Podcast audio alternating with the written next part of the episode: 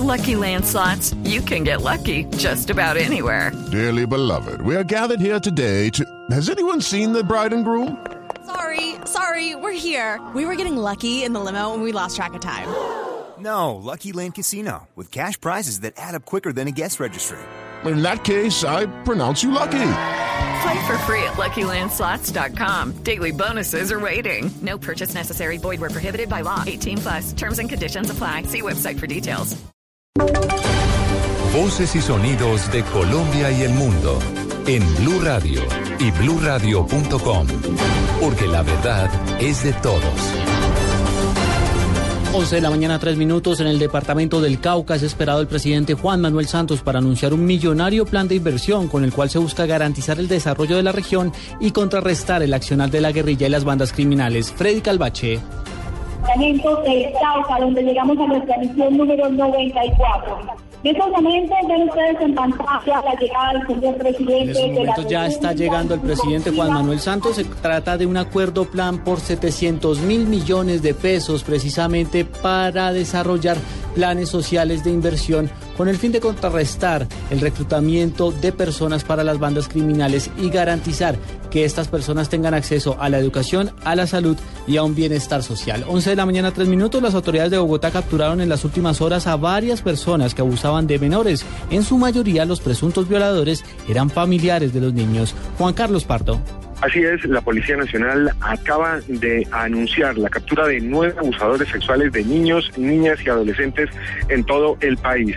¿Cómo se logran estas capturas? Le preguntamos al general Nicolás Ramsés Muñoz, director de Dirección de Protección y Servicios Especiales de la Policía. Muy buenos días. Muy buenos días. Eh, un saludo especial.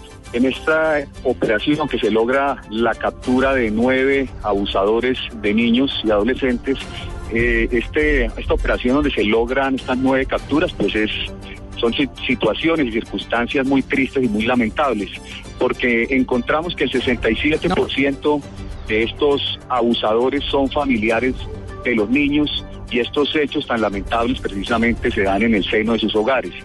Padres abusando de sus dos hijas de, de siete y de ocho años, otro caso un padre abusando de su hijito de ocho años, otro caso donde un abuelo también accede carnalmente a su nieta, otro caso donde eh, un tío también realiza toda clase de, de vejámenes contra una sobrina y otro caso donde un hombre de 20 años accede también de manera sistemática y bajo coacción y amenaza a un niñito de 8 años.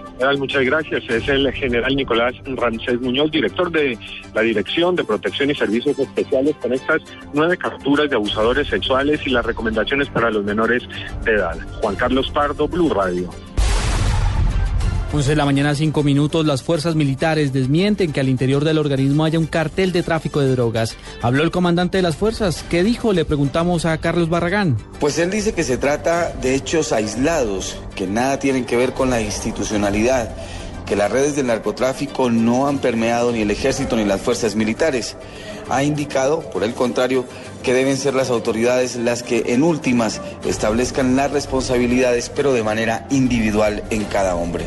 Esto ha señalado el general Alejandro Navas a propósito del último hallazgo de dos hombres de las fuerzas militares del ejército que fueron detenidos con 400 kilos de cocaína en carreteras del Valle del Cauca. Hay elementos que, se nos infiltran, co- como estos individuos que han fallado eh, en actos fuera del servicio, que se salen de, nuestro, de nuestra órbita jurídica eh, y también de nuestro control, eh, y sobre, sobre todo cuando están en, en vacaciones o licencias. Nosotros lo lamentamos profundamente, pero eh, el peso de la justicia tiene que recaer sobre esos elementos que se ponen al margen de la ley. El general Abbas agregó que estos casos de narcotráfico, por supuesto, deben ser analizados y juzgados por la justicia ordinaria y no la justicia penal militar. Soy Carlos Barragán Rosso, Blue Radio. 11 de la mañana, 6 minutos y tres personas murieron y tres más resultaron heridas tras un tiroteo que tuvo lugar en una escuela de samba en el estado de Minas Gerais, en Brasil. Al parecer, el enfrentamiento se habría dado con una rencilla entre bandas delincuenciales. Información internacional con Julián Calderón. Juan Camilo, según las autoridades, en la madrugada de hoy, cuatro hombres armados que viajaban en motocicletas abrieron fuego contra un grupo de personas durante un ensayo para las fiestas del carnaval de la escuela de samba Sao Geraldo, en el municipio histórico de Sao Joao del Rey. En el sitio, un joven de 14 años y otros dos de 19 perdieron la vida, mientras tres personas más resultaron heridas. Una de las hipótesis que maneja la policía local es que el tiroteo sea fruto de un enfrentamiento entre bandas rivales. Medios locales también registraron la muerte de un policía en Sao Paulo tras recibir un disparo mientras intentaba separar una riña callejera. En otro hecho, esta vez en Río de Janeiro, los policías resultaron heridos tras un enfrentamiento con varios delincuentes en la localidad de Niterói. Julián Calderón, Blue Radio. 11 de la mañana, 7 minutos. Sigan con autos y motos en Blue Radio.